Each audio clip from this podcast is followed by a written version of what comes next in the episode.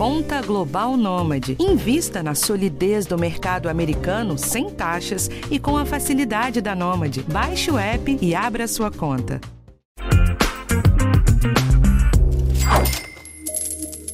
Olá, bem-vindos a mais um episódio do podcast de Educação Financeira do G1.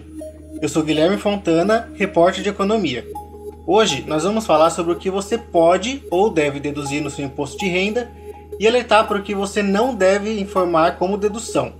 Quem está comigo é o meu colega Daniel Silveira, que também é repórter de economia do G1. Olá, pessoal. Como vocês já devem saber, o prazo para declaração do imposto de renda 2021 começou no dia 1 de março e vai até o dia 30 de abril.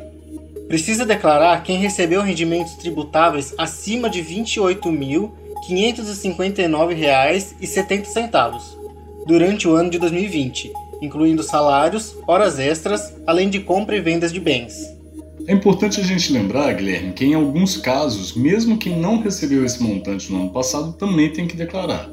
Por exemplo, quem tem algum bem acima de 300 mil reais é obrigado a declarar do mesmo jeito. Mas todos os detalhes sobre quem é obrigado a declarar estão lá no G1. Então, quem tem dúvida, confere lá se precisa ou não declarar. Hoje nosso papo aqui é sobre as deduções, o que pode e o que não pode ser abatido do imposto de renda, né? E a gente vai contar também algumas bobagens que os contribuintes costumam fazer, né, Guilherme? É isso, mas primeiro a gente explica o que é a dedução. O contribuinte paga o imposto de renda sobre o que ganhou naquele ano. As deduções são gastos que as pessoas tiveram e que geraram um abatimento no imposto. Assim, uma pessoa que ganhou 30 mil no ano, mas teve uma dedução de 3 mil, vai pagar imposto só sobre 27 mil que sobraram não é um desconto no imposto, é um desconto na base de cálculo no valor sobre o qual o imposto é calculado.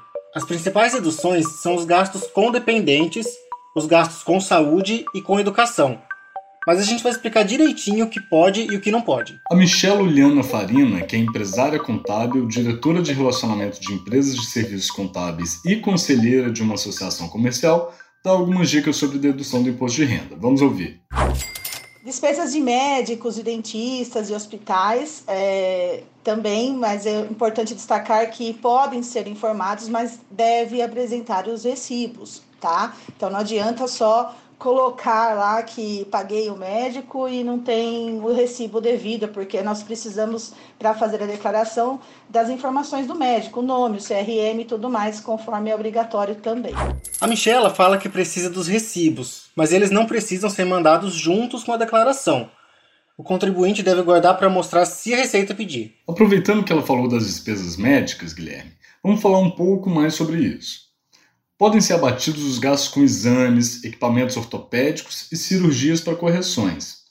Cirurgias estéticas vale só em alguns casos, é importante checar isso antes, hein? Ah, e também entram enfermeiros e massagistas, mas só se eles fizerem parte da conta declarada pelo hospital. Não pode informar massagem por vontade própria, daquelas só para relaxar. A acupuntura também pode ser informada no imposto de renda, desde que seja feita por profissionais registrados no Conselho Regional de Medicina e tenham os recibos emitidos.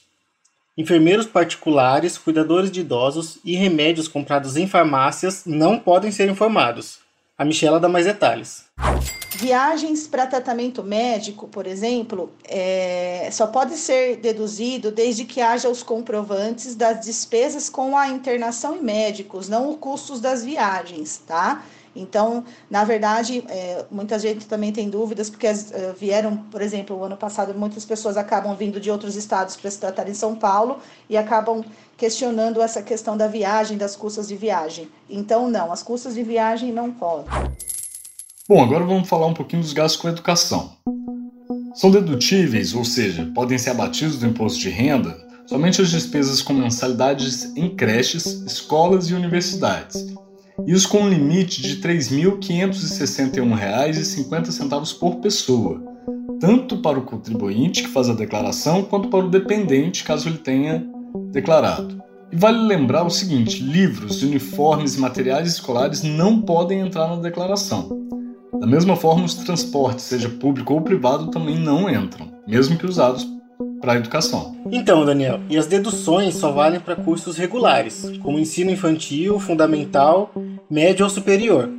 Casos como cursinhos pré-vestibular, escolas de idiomas, autoescolas e aulas de exercícios físicos, como academias, cursos de dança e natação, mesmo que sejam recomendações médicas, não são dedutíveis, tá? Maravilha, Guilherme. Agora eu tenho uma dúvida, eu imagino que outras pessoas também tenham. Eu adotei um cachorro agora no meio da pandemia. Eu acho que muita gente também fez a mesma coisa, né? Os pets estão ajudando muito no refúgio aí para quem precisou ficar sozinho em casa. E eu gastei muito com pet shop e com veterinário. Esses gastos eles podem ser deduzidos do imposto de renda? Não, Daniel, não pode. Mesmo que a gente considere os animaizinhos parte das nossas famílias, né, que eles sejam dependentes da gente, eles ainda não são dedutíveis no imposto de renda. Inclusive, esse assunto foi levantado pela empresária contábil, Michela. Ouve só. E acabam sendo muito engraçadas, porque realmente nós, nós também entendemos que é mais um membrozinho da família, mas é, não pode ser abatido. E muitas vezes as pessoas é, acham que nós que não queremos aceitar aí o recibo do veterinário, o recibo dos, dos, custos médicos, às vezes um animalzinho precisou ser internado, fazer uma cirurgia, o custo foi alto, né? Até porque é, é um valor, na maioria das vezes, bem bem, bem alto e as pessoas acabam questionando. E além dos animais, outra peculiaridade que a especialista disse ser muito comum entre as tentativas de deduções são os óculos. Mesmo que eles sejam essenciais, ouve o que ela falou sobre isso. Também tem a questão aí dos óculos, né? É, as pessoas acabam entendendo que por necessitar dessa, do, do, desse acessório, né, precisar usar óculos, elas acham que os custos, né, para da compra do óculos, por exemplo, porque também são valores um pouco é, altos, as pessoas podem estar utilizando para dedução.